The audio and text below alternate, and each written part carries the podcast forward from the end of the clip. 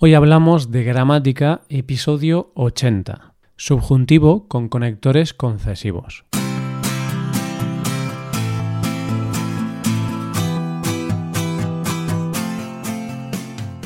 Bienvenido a Hoy Hablamos de Gramática, el podcast para aprender gramática del español cada semana.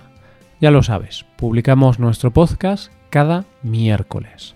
Puedes escucharlo en iTunes, en Android o en nuestra página web. Recuerda que en nuestra web puedes ver una hoja de trabajo con la transcripción de este audio y con ejercicios con soluciones para practicar lo que vamos a ver hoy. Estas ventajas están disponibles para los suscriptores premium. Hazte suscriptor premium en hoyhablamos.com. Hola, oyente, ¿qué tal? ¿Cómo estás? Volvemos un miércoles más con un nuevo episodio sobre gramática española. La semana pasada hablamos de los conectores concesivos, conectores que sirven para hablar de obstáculos o impedimentos. Vale, pues hoy vamos a ver cuándo usamos subjuntivo con esos conectores. Hoy hablamos del uso de subjuntivo con los conectores concesivos.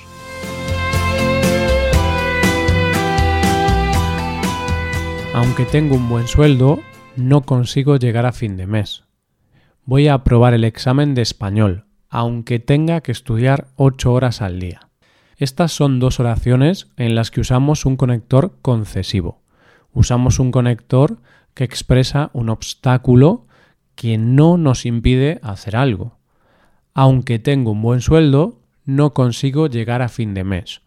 No importa el sueldo que tengo, eso da igual, no soy capaz de llegar a fin de mes voy a aprobar el examen de español aunque tenga que estudiar 8 horas al día. Tener que estudiar 8 horas al día no me va a impedir que apruebe el examen. Me da igual tener que estudiar tanto. Es un obstáculo que voy a superar. Vale, creo que hasta aquí entendemos cuándo usamos estos conectores. Pero claro, si te fijas bien, Después de aunque, en un caso usamos el modo indicativo y en otro caso usamos subjuntivo. Observa, aunque tengo un buen sueldo, no consigo llegar a fin de mes. Tengo es indicativo. Voy a aprobar el examen de español aunque tenga que estudiar ocho horas al día. Tenga es subjuntivo. ¿Y esto por qué? Pues oyente, porque en las oraciones con conectores concesivos usamos indicativo unas veces y otras veces usamos subjuntivo. Este es un tema un poquito complicado, porque las reglas son complejas y no es tan sencillo como en otros casos. Hay bastante debate en el mundo de la enseñanza del español sobre cómo explicar este tema y sobre cuál es la regla o norma más acertada. Lo primero que debemos saber es la regla general. Podríamos resumir el uso de indicativo y subjuntivo con los conectores concesivos así. Usamos indicativo cuando hablamos de un hecho real, conocido o que se ha experimentado. Usamos subjuntivo cuando hablamos de un hecho que no es real, que no está comprobado o que no nos importa, es decir, que nos da igual, Vamos a analizar el ejemplo anterior. Aunque tengo un buen sueldo, no consigo llegar a fin de mes. Aquí hablo de un hecho real y conocido. Tengo un buen sueldo. Eso es algo real y es algo que he comprobado porque es mi sueldo, es un hecho. Por tanto, tenemos que usar el indicativo. Veamos el ejemplo con subjuntivo.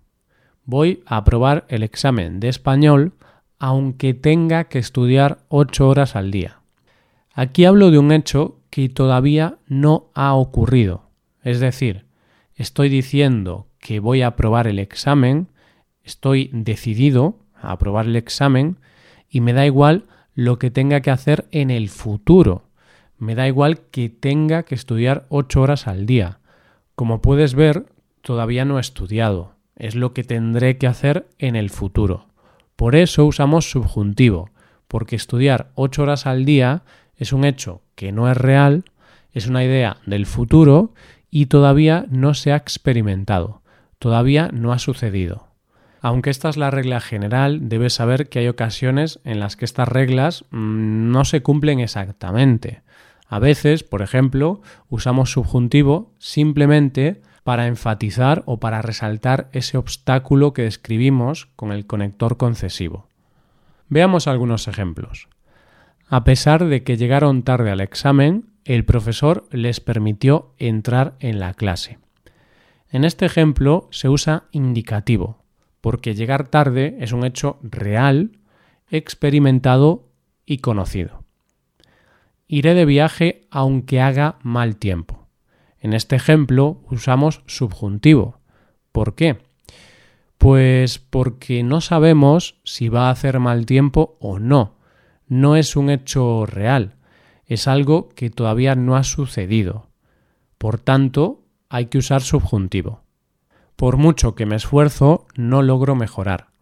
Aquí tenemos otro ejemplo en el que se usa indicativo. ¿Por qué usamos indicativo? Pues porque el hecho del que hablamos es algo real, experimentado y conocido. Hablo sobre mi propia experiencia. Estoy diciendo que me esfuerzo mucho, pero no logro mejorar. Por mucho que insistas, no me vas a convencer. Atención con este ejemplo usamos el mismo conector que antes, pero en este caso usamos subjuntivo. Este es un ejemplo un poco difícil.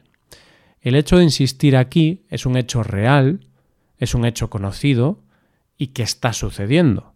Entonces, ¿por qué usamos subjuntivo? Pues porque es un hecho que al hablante le da igual. Hace unos minutos te he dicho que usamos subjuntivo cuando hablamos de un hecho que no es real, que no está comprobado o que no nos importa, es decir, que nos da igual. Y en este ejemplo me da igual que insistas, no me vas a convencer, no me importa que insistas, me da igual.